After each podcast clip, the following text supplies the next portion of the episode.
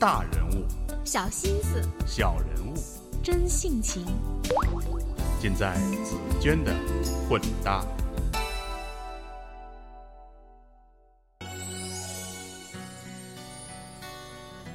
我是紫娟，各位好。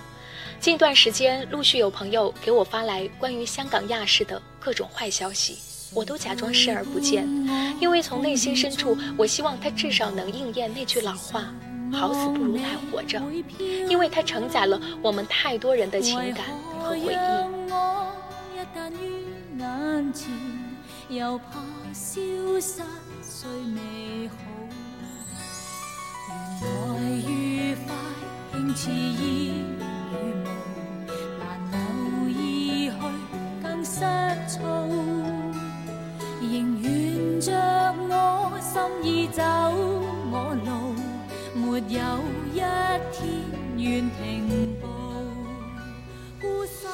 直到近日，香港特区政府行政会议终是决定不再延续亚视的电视牌照，这意味着它将在一年之后的愚人节正式停播。这也意味着这家也曾有过花样年华的香港最老电视公司，在风雨飘摇几十年后，终是要在一波三折中落幕。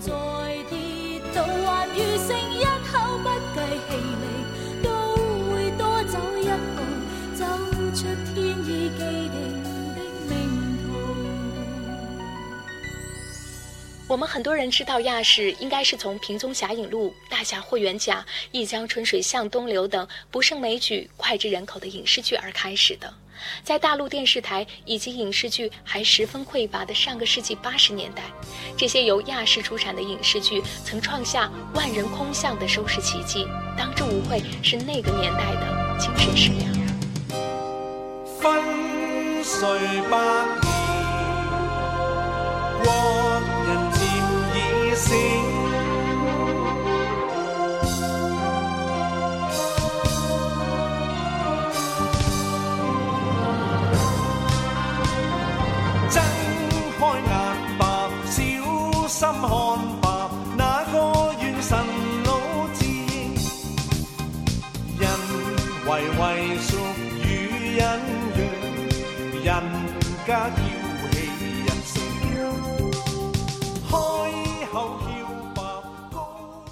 而当我二零一一年初通过中英文编译、面试、试镜等重重考核进入亚视新闻部工作的时候，我认识的这家电视台却丝毫没有传奇倨傲之气，而只有所谓香港精神的暗流涌动，甚至隐然透出朴实之风。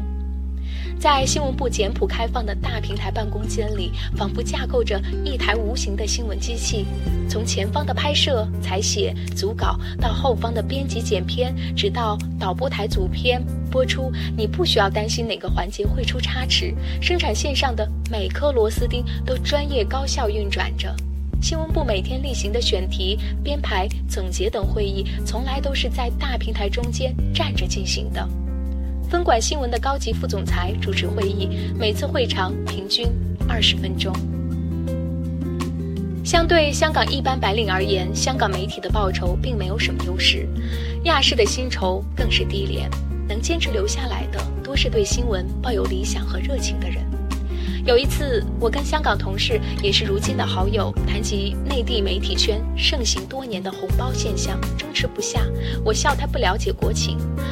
放弃银行高薪工作转至亚视的他，则坚持认为红包法理难容。薪资虽然并没有什么竞争力，但这里的每个记者、编辑却都需要一专多能。除了两文三语和基本的财经知识之外，我们还需要学习剪片。在刚入职的一周里，在试弄各种机器方面很不开化的我。再次就好像回到了学生时代，每天主动加班，跟技术男们学习摆弄剪片机器，拿着小本子跟随同事记录广东话和普通话之间的表达差异。即使你很努力，也从来不要期许得到领导当面表扬，因为一切都是各司其职。但三个月后。我被加薪了，成为普通话新闻组的代班主编，时任上司亚视高级副总裁，素有香港新闻王子美誉的资深媒体人梁家荣点名让我出镜采访主持节目，但直到那个时候，我还从来没有和他正面对过话。所以那段日子教会我很多，也最让我怀念。这里没有自以为是的无冕之王的光环，只有我会做好这份工的字面。梁总常对我们说：“你们做的新闻是要家里的阿妈都要看得懂的。”于是，我们的新闻中必须没有华而不实之词，也必须没有艰涩难懂的专业术语。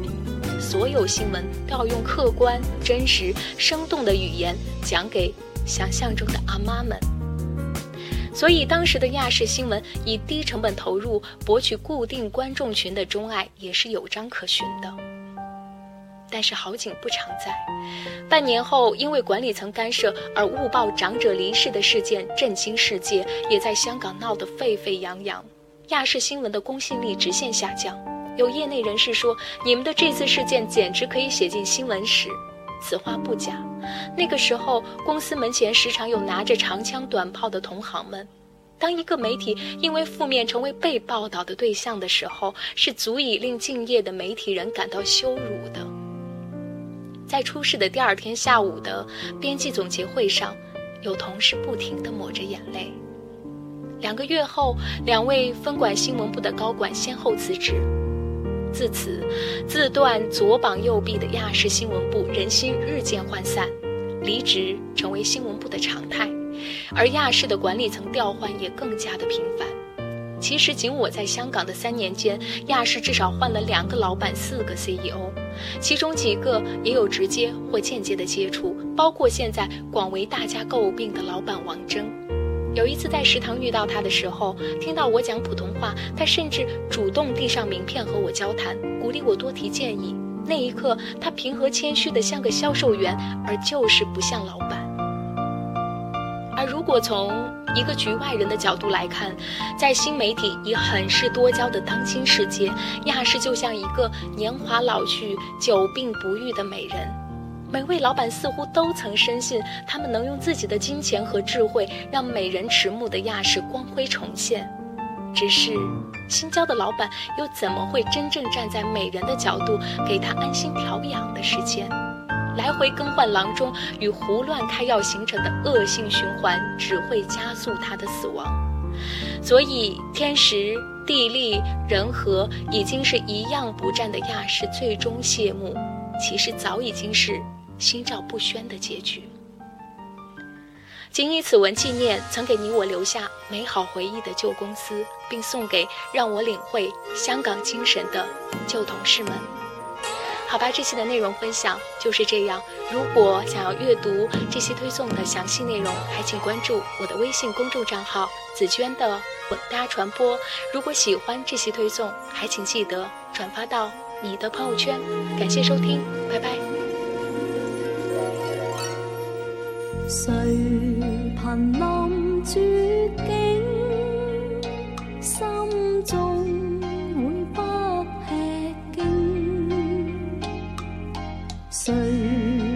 困苦里，身边会不冷清？无援助，没照应，那一张敢？说必胜，谁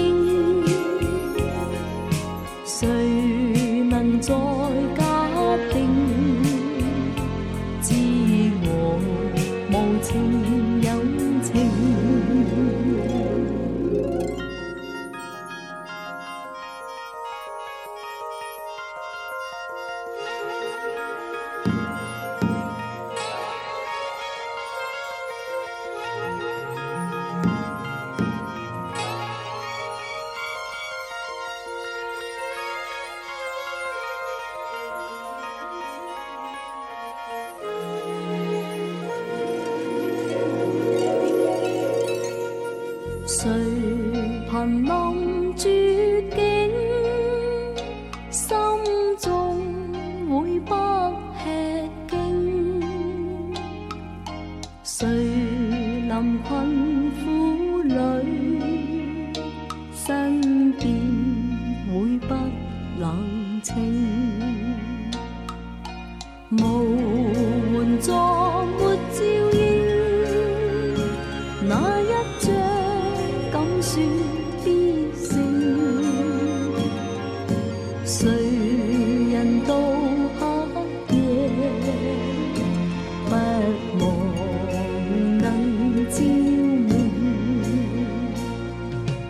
谁能做我风筝？静静听我心声，亦被换处境，怎说应不应？人从结战